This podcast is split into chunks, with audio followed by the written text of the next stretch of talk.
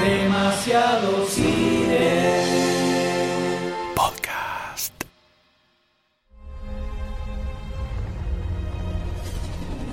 Welcome to Alpha, the city of a thousand planets.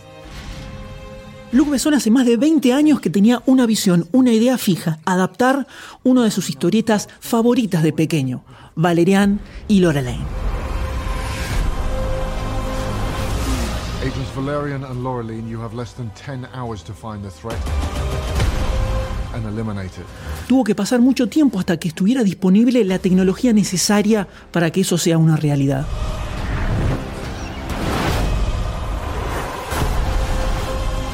Pero finalmente Besson pudo concretar ese sueño de planetas maravillosos, especies extraterrestres completamente diversas y mucha, mucha aventura.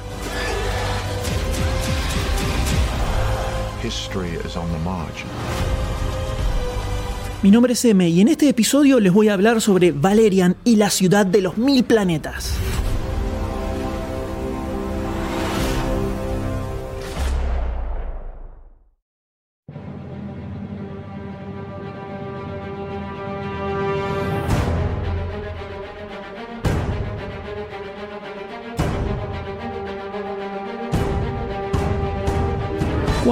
Besson estaba haciendo toda la preproducción del Quinto Elemento, hace más de 20 años ya de esa película, estaba charlando con Jean-Claude Messier, que era uno de los artistas que estaba realizando todo el arte de esa película, junto con otro genio absoluto del cómic franco-belga, Moebius.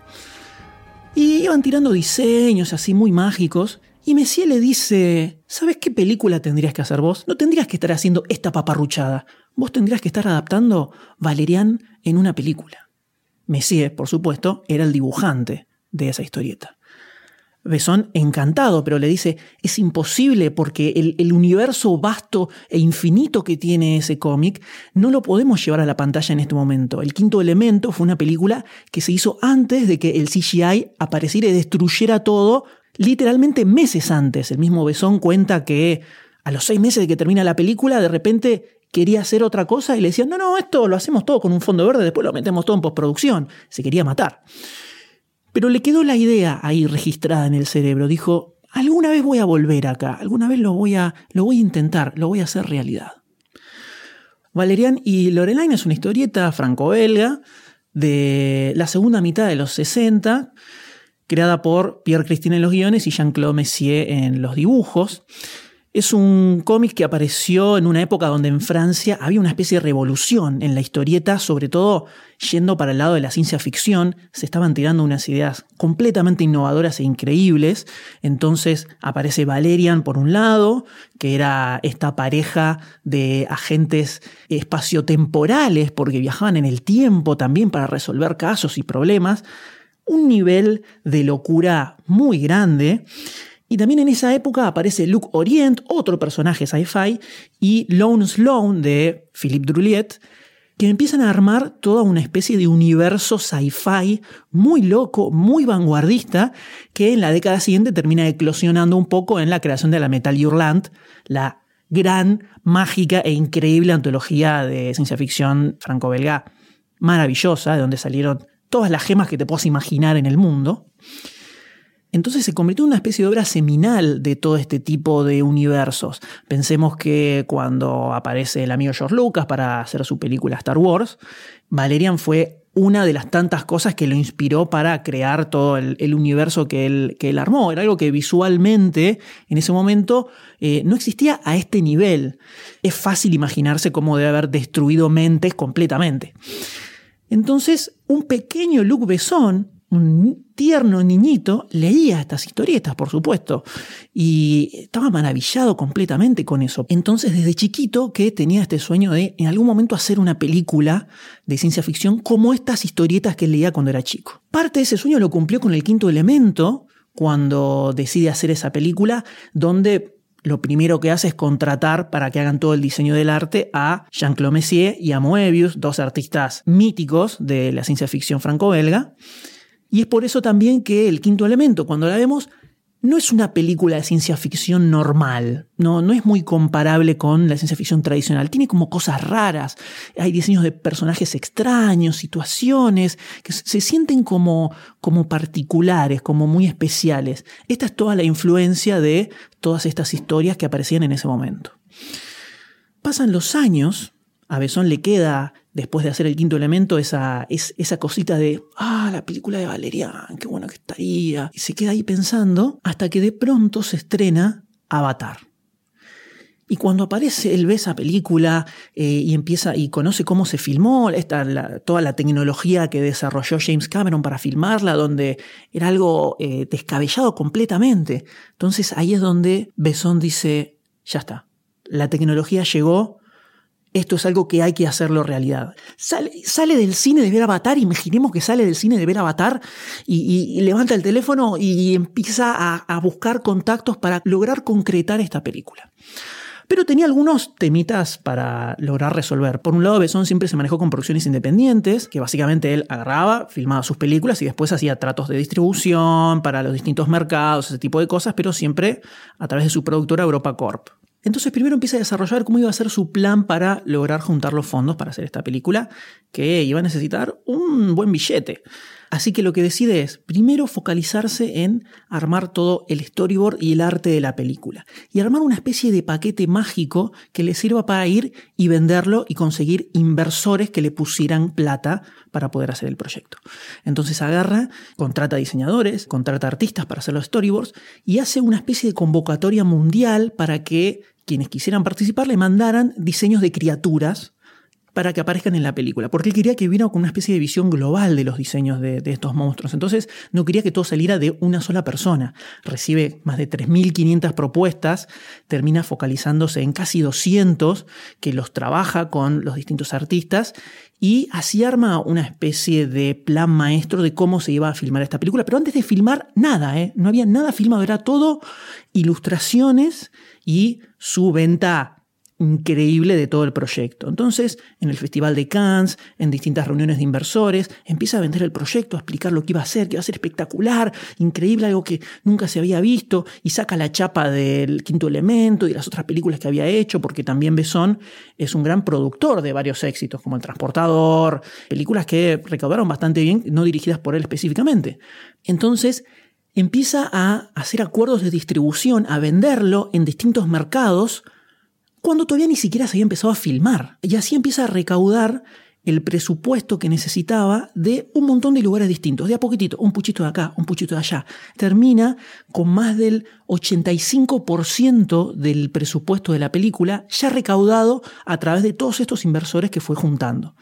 Entonces, no corría el riesgo de él tener que poner toda la plata junta, porque esta película terminó costando alrededor de 170 millones de dólares, que para que se dé una idea es la película independiente más cara de la historia. Cuando decimos independiente, quiere decir que no hay uno de los grandes estudios atrás poniendo toda la plata para que esto se haga. Es un tipo que agarró y se puso a juntar la plata para poder filmarla. Es la película con mayor presupuesto de Francia. El récord lo tenía la última película de Asterix, que habían sido menos de 100 millones de dólares. Entonces, se fue un poquitito más allá el amigo Besón. Era una movida bastante importante, pero él estaba totalmente focalizado en que esto iba a ser mágico y maravilloso. Claramente la parte visual iba a ser una de las cosas más importantes de esta película. Entonces, ¿qué es lo que hace Besón? Obviamente agarran los cómics, agarra los cómics que ya estaba, ya tenían toda la materia prima de donde sacar cómo se iba a ver esta película. Besón toma bastante de, The Ambassador of Shadows, creo que es el sexto, el sexto arco, está más o menos por ahí. Y hay un montón de los elementos que se ven en la película que están sacados de ahí. Eh, hay algunas viñetas que están calcadas incluso con eh, estos escenarios, esas imágenes descomunales que armaba Messier, que es increíble verlo en pantalla. Y acá es donde me parece que está lo más impactante y lo más increíble que tiene la película, que es justamente la parte visual. Toda la creación de universo es impresionante, impresionante. Tiene algunas secuencias que te desnucan totalmente. No solo las, las razas de monstruos específicamente, que hay una cantidad impresionante el nivel de trabajo de diseño que deben haber tenido y a lo mejor aparecen dos segundos nada más en pantalla. Da una sensación de escala abismal, tan, tan enorme y tan gigante que verdaderamente sentís que estás en el medio de un universo vasto e infinito. Se sienten muchas reminiscencias del quinto elemento, obviamente, porque hay cierta unidad visual en, en los temas, pero esto está mucho más expandido y además no solo el diseño en sí, sino hay algunas escenas de cómo están pensadas y cómo están filmadas que te destruyen la mente que después más adelante en la parte con spoilers me voy a meter un poquito más detalladamente.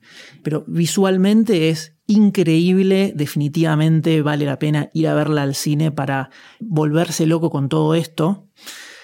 Pero el problema está cuando pasamos a la otra parte de la película, a los protagonistas, los diálogos, cuando tiene que haber cierta interacción o detalles como que te transmitan cosas, los personajes y, lo que va sucediendo ahí. Y ahí empieza a bajar a unos niveles muy, muy complicados. Toda la primera mitad, que tiene escenas súper dinámicas, mucha acción, mucha maravilla visual, se siente muy distinta a toda la segunda mitad, donde eso ya baja y empezamos a tener más escenas de exposición, donde te empiezan a explicar y a explicar lo que pasa, lo que pasó y por qué estaba pasando todo eso. Una de las historias más predecibles que te puedas imaginar lo que sucede en esta película. Y los protagonistas de Indihan y Cara de Levin. Ah, qué sé yo, no, no, no me terminaron de cerrar para nada. Primero se supone que tiene que haber una ultra química entre los dos y no, no, lo, no lo sentí nunca. El personaje de Valerian me pareció muy raro. Está bien que en el, cómic es un, eh, es un poco. Tiene toques de humor el cómic, por supuesto. Y es un personaje un toque creído. Eh, podríamos describirlo como una especie de Han Solo, tal vez, en cuanto a personalidad. Pero acá está muy raro, es como un ultra mujeriego, la forma en la que habla, como era medio fumado, todo eh, así. Los diálogos que hay en la película son súper forzados, muy trillados no, resultan creíbles, que pueda existir una relación entre ellos dos, no tiene sentido, que una de las cosas más fuertes que tiene el cómic, es eso. La química entre, entre ellos dos es monstruosa, por eso el, cómic es Valerian y Lorelaine, son los dos. Y acá es muy raro, no termina de funcionar. Hay escenas que se sienten casi ridículas. Entonces, de repente, al, principio de la película, con toda la, maravilla visual que estás viendo, que no puedes creer lo que es, bueno, pasan estas cosas y bueno, no sé, será esta escena que es medio rara, pero a medida que va avanzando y vas viendo que de repente aparecen otros actores que también eh, medio que patinan. Lo tenemos a Clay Bowen que aparece y no entendés cuál es la idea de ese personaje, muy raro hablando, con una cara de piedra todo el tiempo. El personaje de Rihanna también muy raro y se te, empieza a desarmar. Es como que la, toda la emoción inicial de la primera mitad de la película, la primera hora, digamos, eh, se empieza como a desinflar, a desinflar y decís, uh, me parece que esto no, no, no, no levanta, eh, me parece que no levanta, eh. Y hacia el final me empecé a entristecer un poquitito porque las ganas que tenía de que esta película fuera increíble y maravillosa fueron desapareciendo mucho, mucho y, y al final te quedás el final, la escena final es desastrosa. Entonces el gustito que te llevas de la película termina siendo súper amargo. Si empezamos en el quinto elemento, el quinto elemento también tiene cosas medio cursis, medio forzadas, todo el tema del amor, como la, energía más importante. Pero qué, qué sé yo, tenés a Bruce Willis, que Bruce Willis te vende todo, te vende cualquier cosa, pero acá no lo tenemos a Bruce Willis, entonces no te transmite nada. Es muy loco cuando agarramos una película como El Perfecto Asesino, la cantidad de, sentimientos y emociones que transmite muy sutilmente. Y esto parece, es una película radicalmente opuesta en ese sentido. Es todo súper chato, no te transmite nada, más allá de, obviamente, la acción y las escenas así impresionantes visualmente que vemos. Pero incluso hay escenas de pelea donde a los mismos protagonistas no te los crees nunca en ese contexto. Y termina como una mezcla, una agridulce muy raro, es la sensación final, muy raro. Visualmente, para mí vale la pena ir a verla. Yo la vi en 2D, es un, es un problema que hay muy pocas funciones subtituladas y ni sé si hay funciones en 3D subtituladas, me imagino que en algún cine debe haber. Me parece que puede llegar a sumar bastante también el 3D, pero por la parte visual, para mí vale la pena ir al cine a verla en una pantalla súper enorme y con un sonido increíble y concentrarse en eso. Ahora, vayan preparados para no encontrarse con unos protagonistas con una química increíble o una super historia re innovadora y con giros sorprendentes que no te ves venir porque no va a pasar absolutamente nada de eso. Si llegara a haber una segunda parte, me imagino que probablemente mejoraría mucho estos temas, pero a la película le fue muy mal, muy mal en Estados Unidos. Supuestamente tiene que llegar a 300, 350 millones como para quedar en cero. No llega ni a los 200, creo, mundialmente todavía. Eh, falta que se estén en China, que hay que ver cuánto levanta ahí, pero no le fue para nada como pensaban. Algo que estuvo muy inteligente Besones, que como la plata la consiguió de un montón de inversores, no es que va a quedar en bancarrota y nunca más va a poder filmar una película porque va a tener deudas con mil millones de bancos por el resto de su vida. Entonces, por suerte, eso no sucedió. Pero acá faltó la otra parte, faltó la historia. Creo que el casting no estuvo bien, pero visualmente la rompe. Y es por eso que vamos a pasar ahora a la parte con spoilers para hablar de estas escenas maravillosas que tuvo la película. Oh no. The whole universe is after us. Here we go. Ya el arranque es espectacular con toda la construcción de, eh, de, la ciudad de los mil planetas, Alfa, esta estación espacial monstruosa, toda esa secuencia donde van pasando los años y van apareciendo extraterrestres, uno más delirante que el otro, fue increíble. Yo estaba viendo eso en el cine y no podía creer lo que estaba apareciendo. Amé a Luc Besson, amé todo, porque es, es lo que visualmente tenía que hacer esta película. Estaba, estaba todo ahí. Se notaba la guita, por supuesto, revoleaban en la pantalla, pero toda esa secuencia y cómo mostrar la creación y el crecimiento de esa estación espacial en base a las nuevas razas que iban llegando y cómo los iban saludando eh, otras autoridades de esa estación espacial que iban subiendo y que terminan arrojándola así al espacio, me pareció brillante y hermosa toda esa secuencia. Y después, pegado a eso, está como la, una, una especie de no sé, segunda intro, segunda presentación donde te muestran a Mule, este planeta de las gemas, que es muy avatarística, descomunal también, todo. Estos personajes hechos en CGI, con actores seguramente que, que hicieron todos los gestos, transmiten muchas más emociones que cualquiera de los actores de carne y hueso que vemos en la película toda esa secuencia, la creación del planeta, la interacción entre los personajes, cómo funciona su vida, y de ahí pasamos a toda la secuencia enorme donde están eh, Valerian y Lorelei en la nave, ahí medio coqueteando un poquitito. Aparece toda una escena muy rara donde de repente Valerian resulta que como que el chabón tiene una lista de todas las minas que se volteó, aparecen todas las fotos. Muy extraño eso, no sé de dónde salió, no sé si estará en algún, eh, en algún álbum o, o su invento para la película, pero muy raro eso. Como que la mina decía, ay, no, vos sos un mujeriego, no, no sé, muy extraño, parecía como una escena sacada de los 80. Pero pegado a eso, minutos después nada más viene todo lo del mercado este mercado gigantesco que existe en un universo paralelo. Entonces, para poder interactuar con él, tiene que ponerse estos guantes y estos visores. Van saliendo y entrando entre un universo y el otro. Es una idea increíble conceptualmente pero además es muy cinematográfica, o sea, es, un, es una idea que funciona perfecto a nivel cinematográfico. Entonces cierra por todos lados y la manera en la que está filmada, los idas y vueltas, como entran y salen todo el tiempo entre un universo y el otro, y cómo se van dando en paralelo estas dos escenas, es espectacular. Ves esa escena y no puedes creer lo que está sucediendo amás todo, está todo bien en el planeta, es espectacular. Ya solo ver esas tres escenas, para mí garpa la película totalmente. Y después ya caemos en alfa y ahí es donde a mí me parece que empieza un poco a decaer todo, donde aparece el personaje Clay Bowen que habla y ya decís, ah, bueno, acá apareció el malo instantáneamente y enseguida te muestran que tiene secuestrado a uno de, los, de estos extraterrestres de Mule. Entonces, es como que ni siquiera intentan crear un mínimo, mínimo de misterio de lo que está pasando. Todos los, los otros personajes sí dicen, oh, ¿qué es lo que sucede? Se lo llevaron a este, se lo llevaron al otro. Pero instantáneamente te das cuenta que él es el malo que algo está ocultando. Podrían haberle puesto un poquito más de misterio a eso, que, que sea un, oh, Clive Owen era el malvado lo maneja muy mal.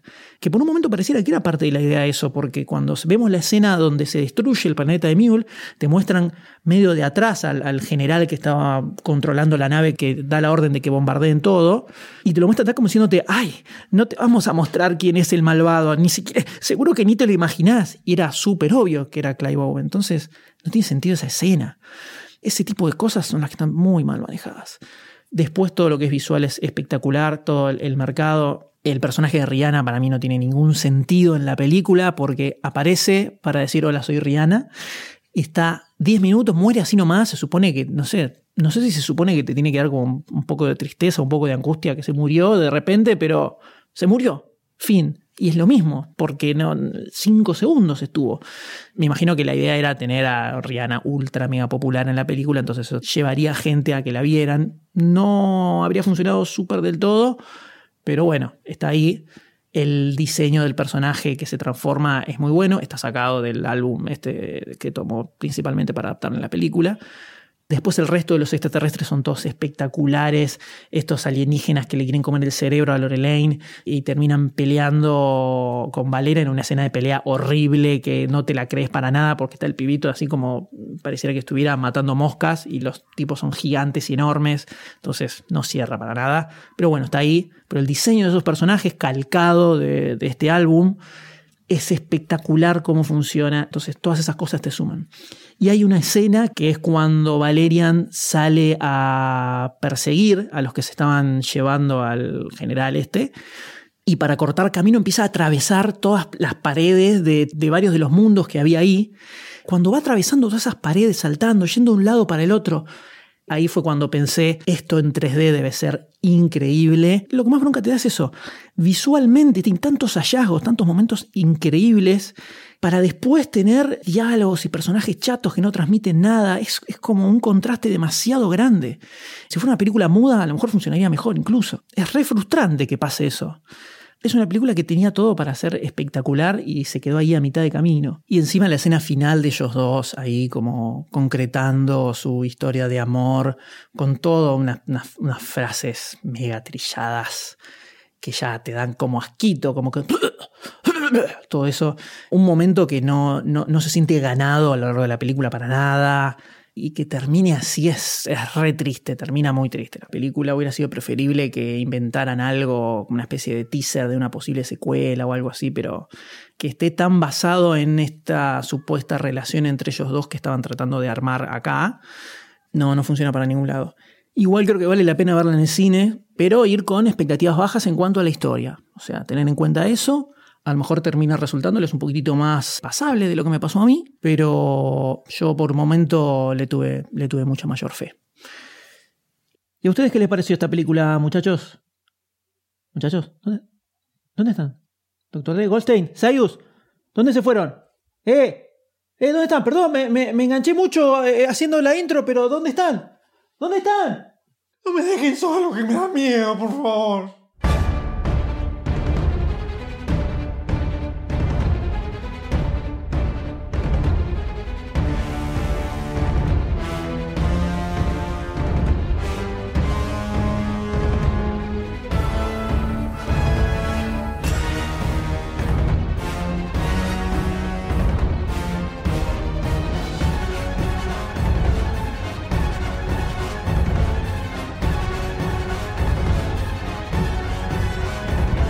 ¿Te gusta lo que hacemos y te estás preguntando cómo puedo hacer para colaborar con toda esta magia? La respuesta es muy sencilla, entra a patreon.com barra lunfafm y convertite en patrocinador. Con tu aporte vas a estar dándonos una mano para crear más y mejor contenido y la próxima vez que escuches uno de nuestros podcasts vas a saber que vos sos parte de que eso sea una realidad. Si no te querés perder ningún episodio, suscríbete a Demasiado Cine en iTunes, iBox, Spotify o en tu aplicación de podcast favorita. Demasiado Cine forma parte de Lunfa, un lugar en el que vas a encontrar un montón de podcasts increíbles. Puedes escucharlos entrando a lunfa.fm.